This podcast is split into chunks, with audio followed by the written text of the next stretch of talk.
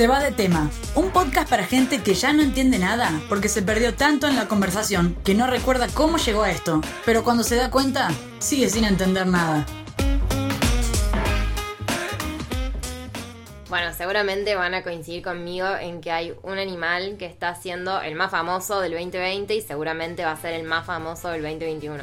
El carpincho, que parece que está en todos lados. Sí, calculo que todo esto nos lleva a Nordelta, donde hubo la invasión, entre comillas, de estos animalitos. Último momento, Nordelta, guerra de vecinos contra los carpinchos. Salen a cazar carpinchos, invasores invadidos. Sí, incluso invadió las redes sociales con un montón de memes, pero son lindas las, las imágenes que están subiendo. Las fotos Son de los tiernas. carpinchitos bebés, chicas, ¿viste? Cuando ponen la fotito del carpincho, no sé, con un pajarito encima, con un patito al lado, al lado de una tortuga. Son morfables. A mí me parece que le salió el tiro por la culata porque quisieron denunciar estos terribles animales vienen a nuestro hogar y qué sé yo. Es como, Pelean con mi caniche. bueno, sí, son re lindos, déjalo. Sí, porque se, se ve que son amigables con, con todos los animales. Eh, son muy tiernos, son muy grandes, igual muy llamativos. Sí, por son- ahí puede- son grandes, Puede ¿no? ser que a, a la primera vista como que no te dé mucha confianza, pero Claro, bueno, y con todo esto de que es tan amigable, que es tan bonito y todo eso, vieron que un montón de gente decía, hagamos un billete nuevo donde sea el carpincho el que esté ahí. Pero nos pusimos a averiguar, hay un país que ya tiene el carpincho en su moneda, Uruguay. Uruguay tiene el carpincho en su moneda. O sea, vos decís que nos quieren robar, además de Dulce Leche y Gardel y Natalia Oreiro, que bueno, no la podemos soltar. ¿Vos decís que nos quieren robar los carpinchos? Claro, los carpinchos también. Bueno, igual todo bien con los hermanos charrugas. Bueno, les tiro un dato, el carpincho es oriundo de Sudamérica y es conocido mundialmente como el roedor más grande del mundo. Es porque en realidad mide un metro y pesa alrededor de 30 y 60 kilogramos. A todo esto, eh, yo cuando era nena lo, lo tenía como capibara. Eh, siempre lo tenía como capibara. Después me, me enteré que acá le dicen carpincho, o en Buenos Aires le dicen carpincho. Pero yo me acuerdo que veía el Animal Planet, el National Geographic y lo tenía como capibara. Los capibaras son criaturas sociales. No quiere decir que tengan su cuenta de TikTok y se pongan ahí a bailar. Yo creo que me di cuenta que los carpinchos existían de grande, así que no soy un buen ejemplo porque no, no lo tenía visto como animal. Sí, igual me llama mucho la atención, eh, como decía Romy recién, que son oriundos de Sudamérica, como también estos animales son famosos en Japón. Sí, o sea, son un furor en Japón, son súper respetados.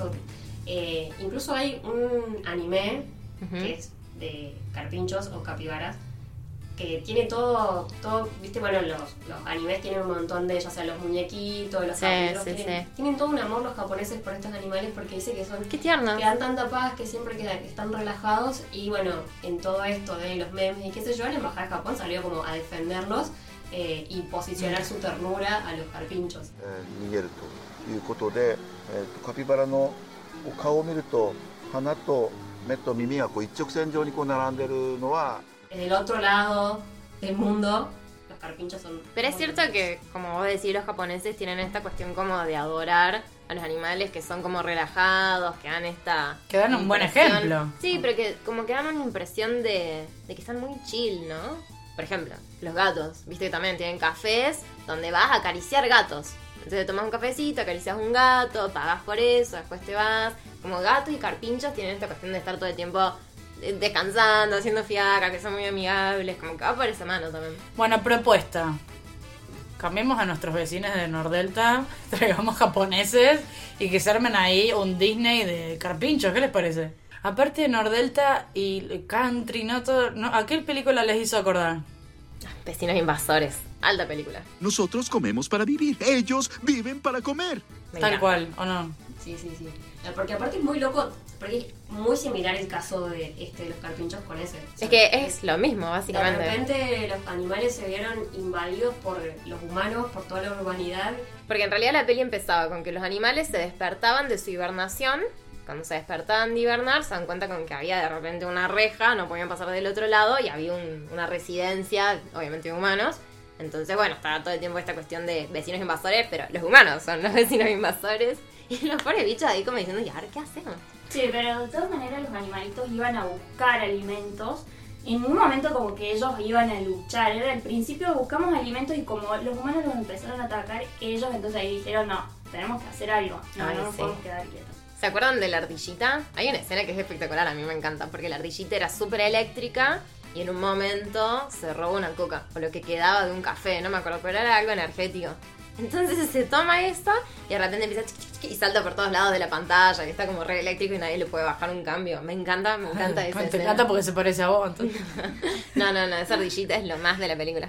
Bueno, hablando de animales que sorprenden a todo el país, tenemos que nombrar sí o sí a uno de los hechos más insólitos de nuestra historia, que bueno, no es mucho decir en Argentina, ¿no es cierto? Un hecho insólito, hay demasiados. El 21 de octubre de 1988, y lo tengo clarísimo porque se volvió a hacer viral en Twitter esta semana. Todo sucedió con normalidad, en el barrio porteño de Caballito, no sé si... Un día como cualquier otro. Sí, si conocen, escucharon hablar, todo normal. Hasta que en cuestión de minutos murieron tres personas por causa de un mismo factor. Un perro caniche. De ahí. ¿A quién? La vaca. Un caniche. ¿Cómo un caniche desembocó en todo eso, por favor? Un caniche mató a tres personas. Se zafó de la baranda de su balcón en el piso 13 y cayó al vacío.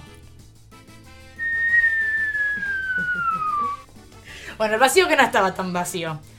Bueno, de alguna manera, este perro que se llamaba Cachi, Cachi el caniche Cachi, se zafó de la baranda del balcón en el piso 13 y cayó al vacío. Y desde entonces fue una tragedia tras otra. Marta Espina, una señora de 75 años, iba muy campante por la calle hasta que Cachi aterrizó sobre la cabeza y la mató al instante. Trágico. ¿Qué te parece? ¿Qué puntería la de No, Cachi? Bueno, obviamente el perro también fue, ¿no?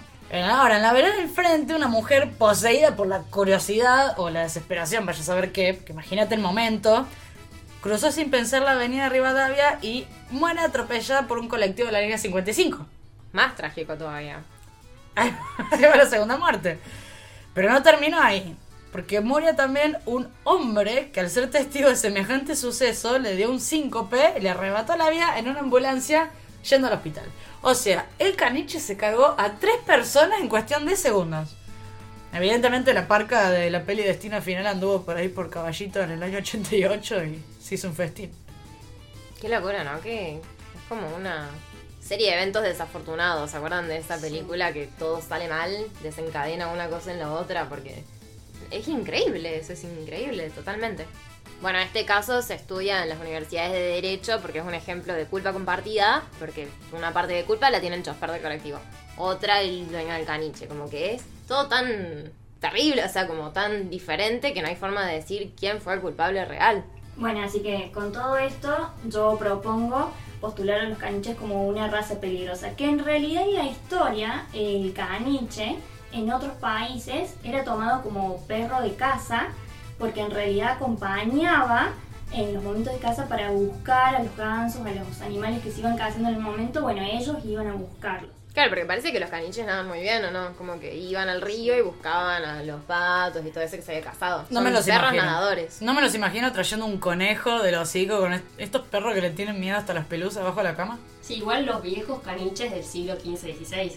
Esto se habla de los caniches antiguos, que eran Claro. más grandes, que tenían Claro, más claro. movilidad y más fuerza. O sea, en un decir, caniches eran los de antes. Claro, Claro. exactamente. Bueno, de hecho el nombre caniche viene del francés canard Shane. Ah, Ah, que, fue- ah, mira los cordones. que se traduce como perro de patos. Por esto que decía Romy de que iban a, a traer a los patos que habían caído al río. Así que mira vos, caniches de casa, Son ¿viste? populares, pero desde hace muchísimo tiempo. Otro dato es que, ¿quién tenía un caniche? María Antonieta tenía un caniche. Obvio, ¿cómo no? Era ¿Cómo su perro favorito, tanto que mandó a hacer una pintura del caniche. Ya quiero que me dibujes como a tus chicas francesas. Obvio. Un Sí. perro de la realeza. Me la re veo a María Antonieta con su peluca enorme tomando el té y el canichito al lado. Igual, le va muy bien. Bueno, y en esto de la guerra de caniches contra carpinchos, debo decir que otro punto para los carpinchos, porque mientras tenían que pagar los reyes para que vinieran los pintores a hacerle un retrato al perrito, los carpinchos sin hacer nada ni pedirle nada a nadie, inundaron todo con memes. Encima, ¿qué memes? Hay algunos muy elaborados. Pero bueno, el tema de las invasiones animales no es algo solo de acá, ni de Nordelta, ni de Argentina. Les dejo un dato que quizás no tenían. Escuchen, así de ridículo como suena. Pablo Escobar, en Colombia, tenía un zoológico. En ese zoológico tenía un montón de animales que se había hecho traer de África, entre ellos hipopótamos. Empezó con cuatro hipopótamos. Fueron más de 80. Cuando él se va de su complejo, bueno, pasa un tiempo, el complejo queda deshabitado, los hipopótamos se escapan y empiezan a hacer realmente un desequilibrio en el hábitat de ese lugar de, Colombia. Y fue todo un tema, porque no sabían qué hacer con los hipopótamos, imagínate. Muy loco, muy loco. Bueno, algo parecido pasa en Córdoba, ahora, y hace ya un tiempo con las palomas. En el centro de Córdoba y sobre todo en el barrio Alberdi están colapsando las palomas y se buscan medidas que en realidad parecen ser parches porque no estarían trayendo una solución. Es que no hay una forma de eliminar la invasión de palomas. No, no hay forma. ¿Qué no haces? forma. Una, una idea un poquito absurda que ganó un funcionario hace un par de años fue justamente, primero, darle anticonceptivos a las palomas y sacarlas del ejido donde ellas habitualmente están, para ver Sí. si volvían a sus nidos, que obviamente eso nunca lo llevaron Claro, tipo, práctica. trasladarlas a otro barrio. Eso mismo. Y obviamente eso no lo llevaron a la práctica. Y lo otro fue que buscaban traer las palomas, pero agregándolas a la dieta alimentaria de un programa que no tenía mucho sentido, porque obviamente las palomas que están en el centro están contaminadas por los lugares a donde ellas andan, entonces era como... Pero lo ¿por qué querían meter en el menú, tipo paloma con papas. Claro, O sea, ¿vos querés decir que le querían dar de comer paloma a los pibes en el colegio? algo así. Un aplauso para Córdoba, chicas. No, no, no, no. no. Es impresionante. La verdad que esto siempre como obviamente todo conlleva al capítulo de los Simpsons y yo creo que saben a cuál me refiero. El famoso capítulo donde entra Homero y descubre que le están dando leche de rata Eso es muy Tal heavy. cual. Es muy heavy. en la escuela de Springfield y bueno, se arma todo, todo un escándalo y va a la escuela, quiere abrazar a Bart y Lisa están todos llenos de leche de ¡Están ordeñando ratas! ¡Ordeñan ratas! Ratas, me decepcionas. Prometiste que serían perros. Mmm, qué asco. Los, pibes cordobeses comiendo palomas. Ay, no. Que, ah, claro, mis abuelos se criaron comiendo palomas y está todo bien. Pero en el campo, chicas. Claro, Claro, no es no la es lo misma. mismo la paloma del campo que la paloma de la ciudad. ¿Vos viste lo que son las palomas en el centro? No, por Dios. Están mutantes. Son mutantes. Estuve leyendo una teoría media. Conspiranoica. Sí, conspiranoica, que dicen que el- dentro de pocos años el centro de Córdoba no va a existir porque lo va a tapar una montaña de bosta de paloma.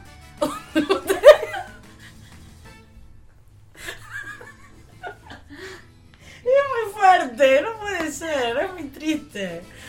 Ay, Dios. O sea que no va, no va a existir en algún momento más centro, más peatonal, porque va a estar todo Y invadido. lo peor es que le echan la culpa a los abuelitos, a los jubilados por los nietos, a darle de comer inocentemente a las palomas.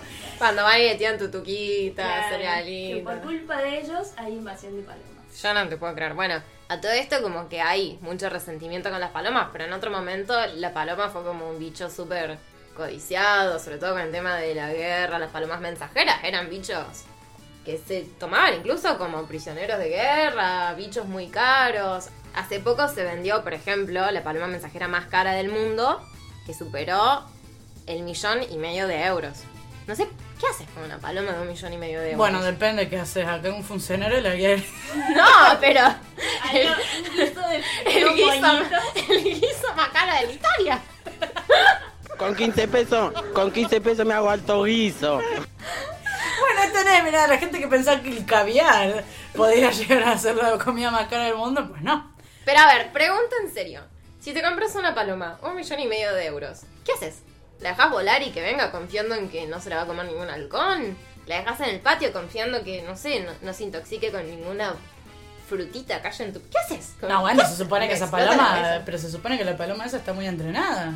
Pero para hacer, o sea, ¿para qué? Si vos lo compras como una persona privada, porque no vas a mandarte WhatsApp por paloma. No te sirve de mensajera. ¿Qué haces con una Pero paloma? Tan están entrenadas para, para llevar mensajes. Para mí lleva falopa, ¿qué quieren que les diga, chicos?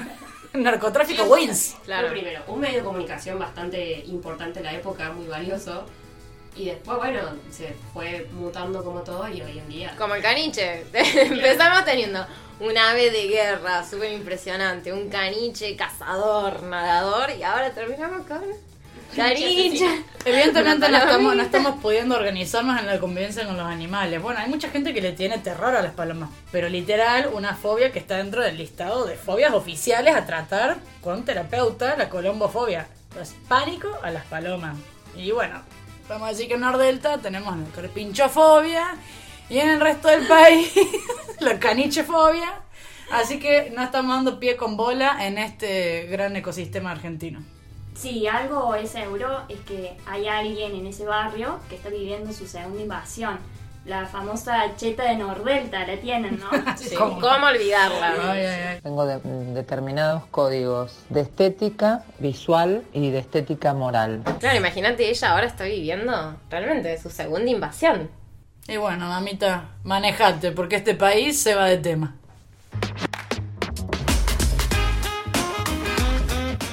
Se va de tema. Un podcast producido en Córdoba, Argentina, por Natalia Costa, Cruz Mercado Luna, Romina Felicioni y Loana Miglio. En tiempos de cuarentena y memes y cosas virales de todo tipo, en todo sentido. El internet es así, y la realidad que supera la ficción no es ningún cuento.